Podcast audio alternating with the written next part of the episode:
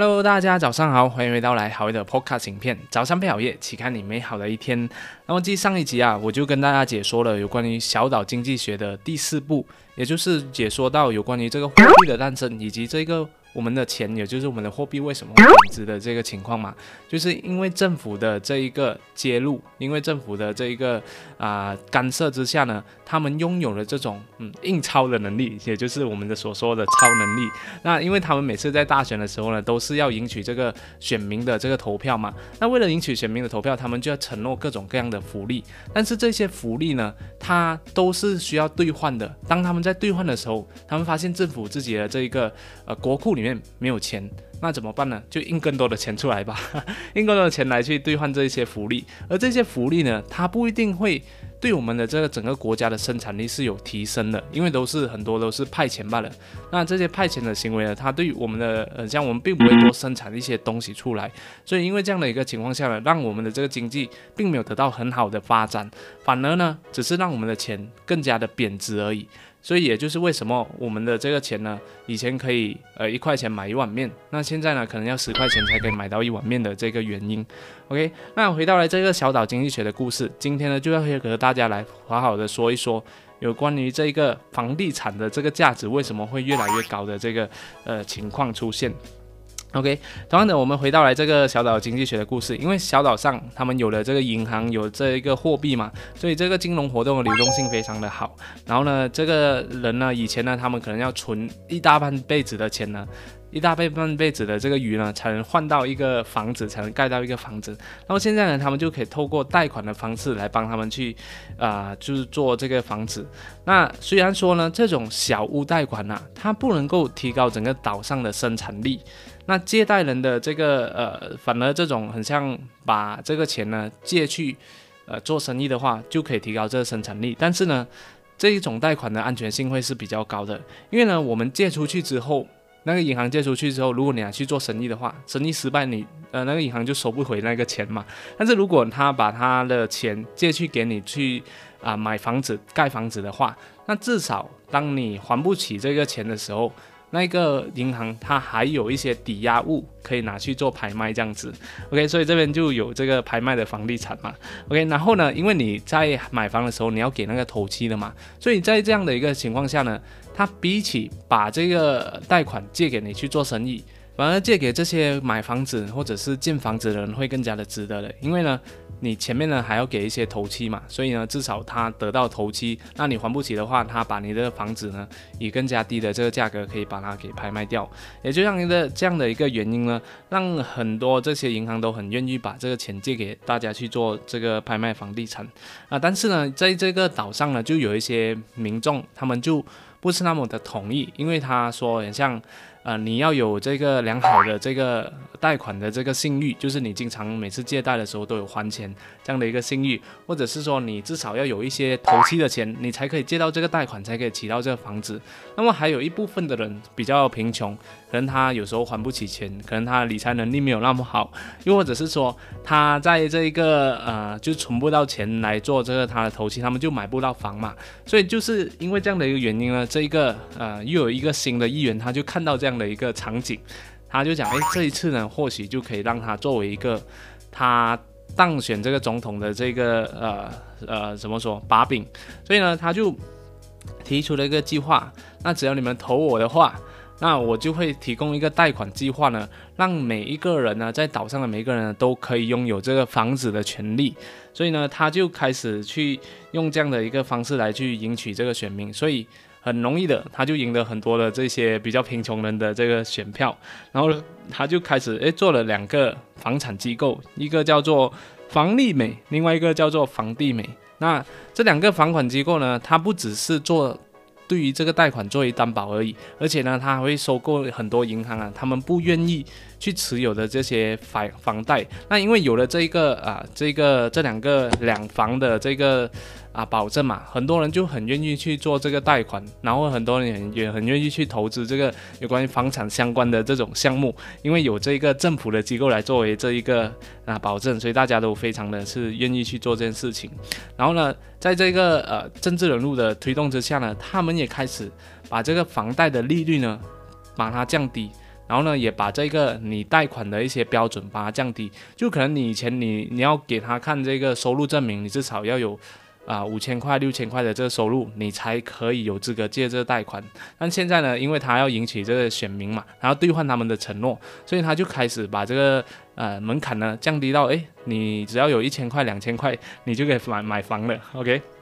所以这样的一个情况下来，让整整个房产呢，就很多人可以买房嘛，所以很多人可以做这个贷款，所以开始有很多很穷的人，他们就开始借贷款去买这个房。所以因为这样的一个原因之下呢，这个房产的这个呃需求量就变变多了嘛，所以需求变多这情况下呢，这个房产的价值，它的那个价格就把它持续的推高了。所以啊，因为推高的情况下，哎，大家觉得，哎，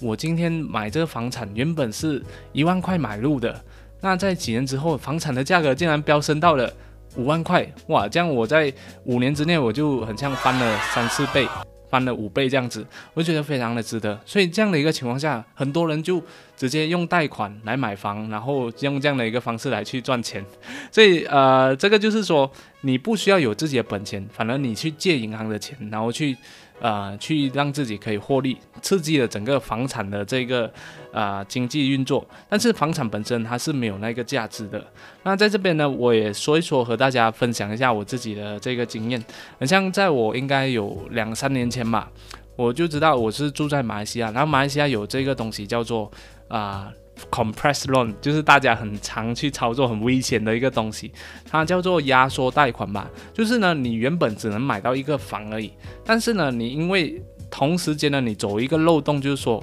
你向这个银行申请这个贷款。这个房子的贷款，然后你又向另外银行申请同样的贷款，然后又向第三个银行申请这样的一个贷款，然后向第四个，你就一次过申请四五个银行。那只要诶这一家银行通过了，然后另外一家银行也通过，第三家银行也通过，你趁这一个像银行之间的这个信息不流通的这个情况下呢，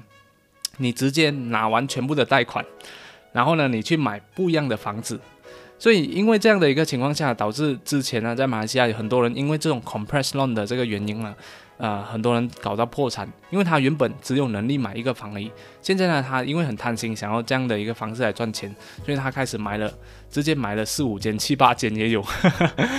都是用贷款来来买这个房的。所以就到时候他们很像这个需要还款的时候，他们没有钱还嘛，所以就也那个房子也没有人买，所以他们就这样的一个情况下，就很多人就。这样的一个原因破产，所以后来呢就开始这个政府管制的比较严厉一点了。OK，然后那时候呢我也是因为有这样的一个贪心啊，所以我就有开始做这个压缩的这个房贷，然后呃最终也做不成，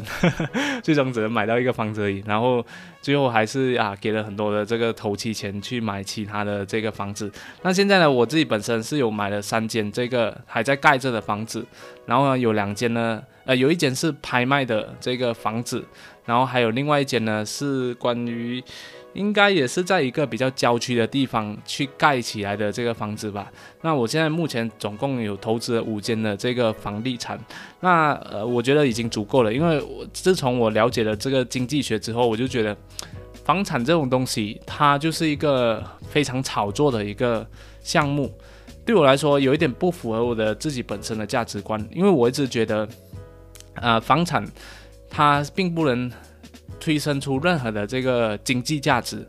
就是它并不能提升我们的这个生产力。反而我现在要做的更多，如果我有钱的话，我会投资在生意上面，因为至少生意它可以创造出一个新的东西，创造出新的一个产品，让整个这个世界呢变得更加的多元化，更加的。很多东西不不一样的东西可以让我们体验到，很像我们做影片也是一样嘛。那为什么呃人家要看我们的影片，就是因为呃我们给他大家看了一个更加新的东西，你原本不知道的一个一个事情这样子。所以呢，这个就是我更加想要做的东西啊，就是我觉得更加的有价值，比起投资这个房地产，我觉得很像没有什么意义，我就变成这个。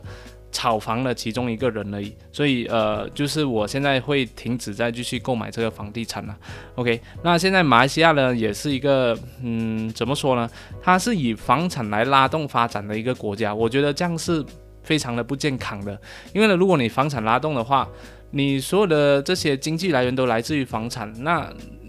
其实它是没有很实质上的这个这个经济价值的。真正有经济价值的是那些工厂。它生产的像手套，生产一些生的物品，然后它出。口到其他的国家，跟其他的国家去交换他们的这些东西，这样的这样的一个情况下，才能让我们的经济变得越来越好。因为，我们把我们的这个成本降得很低，去生产出来，然后去跟其他国家、其他国家他们的呃，可能他们的精油是他们在那边拿的这个成本是非常低，我们跟他做交换，这样我们就两个国家的经济都可以得到很好的发展嘛。所以，这个才是我比较认同的一个理念。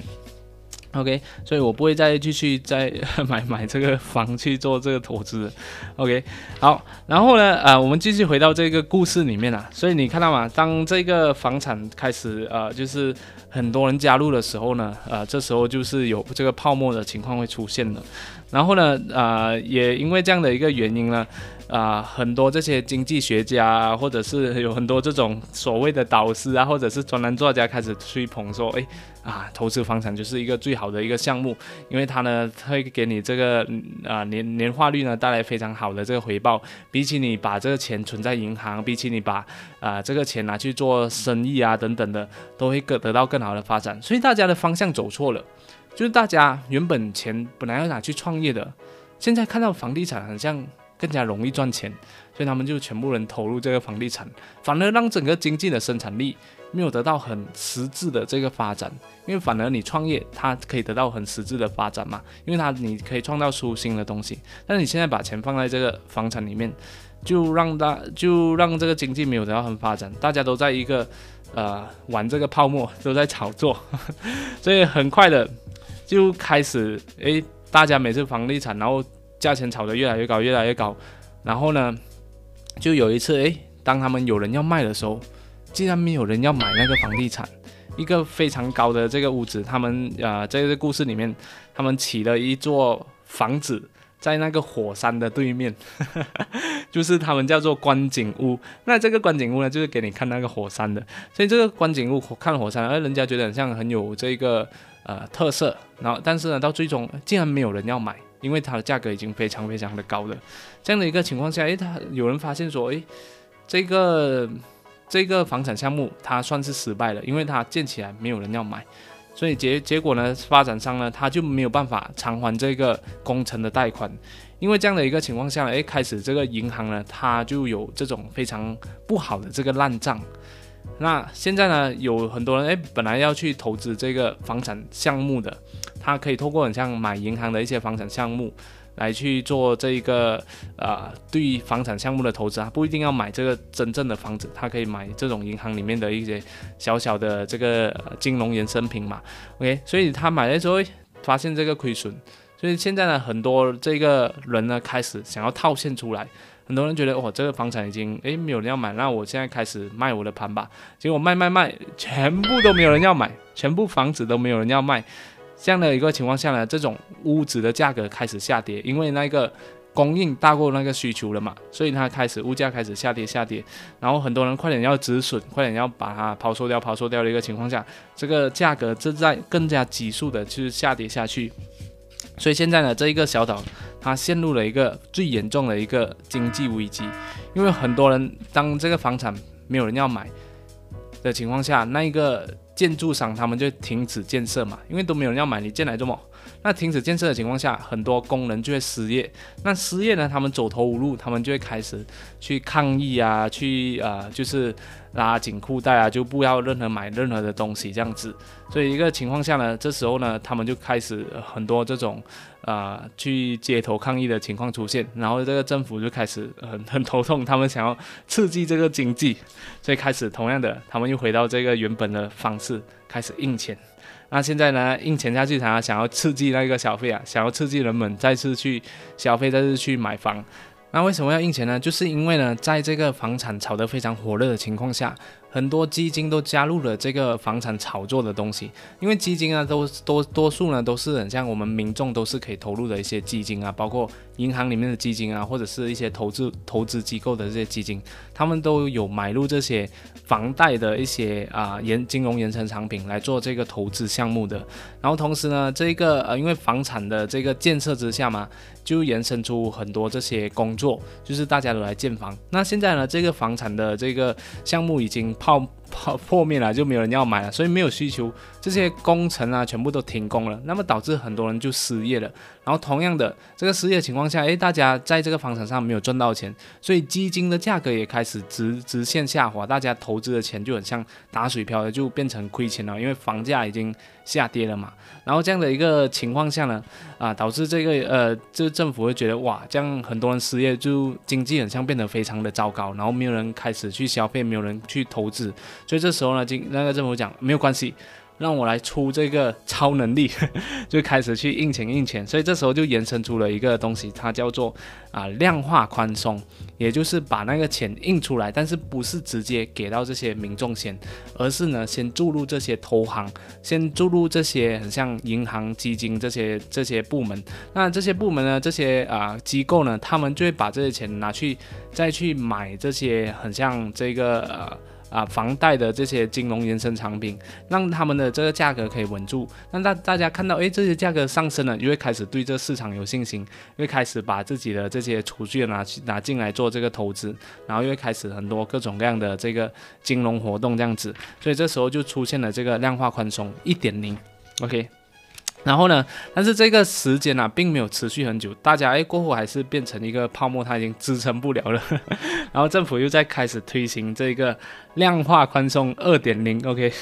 所以这时候呢，他们就啊，比起第一次的这个数量来的更加更加的多。所以这个就是印政府印钱的这个手段。那这个量化宽松并不是像。突然出现的一个经济学的一个非常重要的一个手段来的，它反而是一种好像政府呢为了赢得这个选民啊，为了就让整个经济看起来很好的一个假象所创造出来的一个方案来的。所以就这样有一点零、二点零，到现在呢，如果你反观现在的这个时刻啊，在呃现在这个美国啊，在去年疫情的一个影响之下呢，他们就已经开始了这个量化宽松，应该叫做三点零吧，就是无限的。啊，印钱，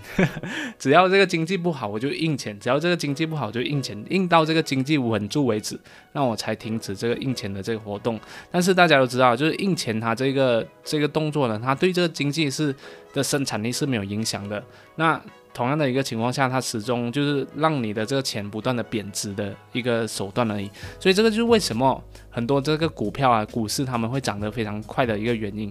并不是因为说这些公司很像变得。越来越有价值，当然这些也是其中一个部分。更多的原因是在于我们的钱开始变小变小了，所以大家呢都会开始把那个钱诶投入进去这个股市里面。那今天本来这个苹果 苹果股票假设啊本来是呃十块好了，十块的价格，那现在变成一百块。不代表它从十块的价值变成一百块的价值，而是我们的钱呢从十块的价值变成一块的这个价值，所以这个就是通货膨胀造成的一个影响。所以，但但是呃，这个投资上面可有也有很多是因为公司的这个增长，所以让这个公司变得更加的有价值嘛。OK，所以这是这个现在政府在操作的一个一个方式啊，就不断的去印钱这样子，但是最终呢，他们就是用这种干涉手段让整个经济看起来很好，但是并没有实质上的一个改善的，所以这个就是导致这个房产的价格不断的推推高这样子。所以你们可以反观这个这个香港这边嘛，那香港现在它的房价也也是非常非常的高，那些人。呃，打工的人，他虽然他们在其他的国家看起来他们的工钱很高，但是他们在香港买房的话，他们可能要工作 好几十年，他们才可以筹到这个头期而已。而且头期买了一只非常非常小的一间房子，然后可能呢，他这一代供不完，他也要交给下一代继续供下去这一个房贷的。所以呢，这个就是说，很像这种炒房的动作呢，对于很呃我们的这个人民其实并没有很大的这个帮助的。OK，那么回到来这个小岛的故事里面啊，就是之前有提到这个中岛帝国，就是他们经常都会拿这个鱼来跟这个小岛的这个货币来做交换的，就是他们出口他们的鱼给这个小岛，然后这个小岛就会给他们这一些货币嘛。但是呢，随着时间的发展之下，这个中岛帝国就很像发现到，诶，这样很像不对，很像你给我你的货币。然后呢，我给你这些鱼，但是这些鱼真正是可以活命，真正是有生产力的东西。但是你给我的这个货币越，你一直印钱，一直印钱，让我的这个货币贬值，这样也很像就是我在帮你打工而已，而且我还没有得到什么回报，这样子在占我的便宜这样子。所以这时候他就发现到这个问题，所以他就开始说，我不想要再跟你买你们的这个债券了，我不想要再跟用你的这个货币了。所以呢，他原本之前买很多的这些货币呢。开始就是停止在购买了，那因为它停止购买的情况下，这个货币开始贬值了。那这个余券嘛，余券它就开始贬值。那其他国家看到，诶，他看到，诶，这样这样大的一个国家不想购买了，那我其他国家也也不购买了，那我就让整个这个在呃国际上面流通的这个货币开始贬值贬值。但是对于自己国家来说，也是一个伤害嘛，因为他之前已经存了很多这个呃。余券的这个储备储备就是货货币的储备，那久而久之之下，啊，这个货币就会变成零。但是呢，他告诉他的人民说，虽然这个货币变成零，很多这个企业出口的会倒闭，因为他们之前都是收这些货币的。但是呢，这个难关只要我们熬过，我们还是可以重新再来的，我们就不会被别人占便宜。所以因为这样的一个情况下呢，这个。啊，原本的这个小岛，它的经济变得越来越糟糕，因为它没有新的这个鱼进来，所以他们要不断的去印更多的钞票。然后呢，他们原本的鱼啊，很大条的，变成就是把它变成越来越小条给他们的人民，所以现在人民也吃不饱，只剩下一堆没有实质这一个价值的这些钞票，所以最终呢，导致这个整个小岛的这个经济崩溃，大家都吃吃吃不饱。然后呢，最最后呢，这个中岛帝国，因为他自己生产嘛，他的经济变得越来越好，他们也没有倒闭，然后他们就开始运了一大堆的这个鱼呢，去运去这一个小岛上面，那这让这个小岛上面呢有有东西吃，但是呢，他们的条件就是说。我要买完你所有的这些很像新科技的这些系统，比如他们的储水系统，比如他们的这些冲浪公司等等的，就买到完他们全部。所以呢，这样的一个情况下，这个小岛最终就破灭了，就被其他这个中岛帝国呢给占领掉了。所以到最后呢，他们只剩下。一堆没有用的这些纸钞，就是用不上的这些纸钞，那可能以后呢，他们要生火煮饭的时候呢，还是可以拿来烧了。OK，然后呢，这这时候有一个政治人物，他就良心发现说，哎，啊，还有谁知道要怎样制作渔网吗？嗯，我想我们应该自己去捕鱼了。所以你看到吗？就反观我们的现实社会当中啊，这个美国呢，他们已经享受了应该接近有呃五十年的这个时间呢，他们的这个美元的这个霸主的地位，他让其他的国家用美元来作为这个国际流动的这个货币。那这个美元，因为我们可以印很多，我们这个美元在国际流动上面，然后呢，它让这个美元为什么没有贬值？就是因为其他的国家不断的去买这个美元作为这个。作为这个，他们拿物品作为交换，就是他给其他国家美元，然后呢，这些国家呢就把他们的物品出口到这个美国上面，所以让美国的人呢，他们有更多的贷款，他不用做工，他贷款就有钱拿，然后就有食物吃，这样子享受了很久，到最后呢，还是当其他国家对美元不信任的时候，就会开始破灭。所以现在呢，好像有这些。呃，中国也开始这种自己的内循环嘛，就是开始有自己的工，他们有这样的一个策略，就是要自给自足，不要依赖在这种其他的这个国家的出口，自己生产给自己，那让他的经济可以得到一个稳定性的发展。就像是这个故事里面，可能一段时间他们会非常痛苦，但是呢，过后呢，他们就。不需要依赖其他的国家的货币，来让自己可以很好的发展。然后现在呢，也有这个，嗯，很像加密货币的这个入场啊，比特币的这个入场，或许呢，就是可以改变一个世界的这个整个呃这个运作，不需要被这个政府很多这种。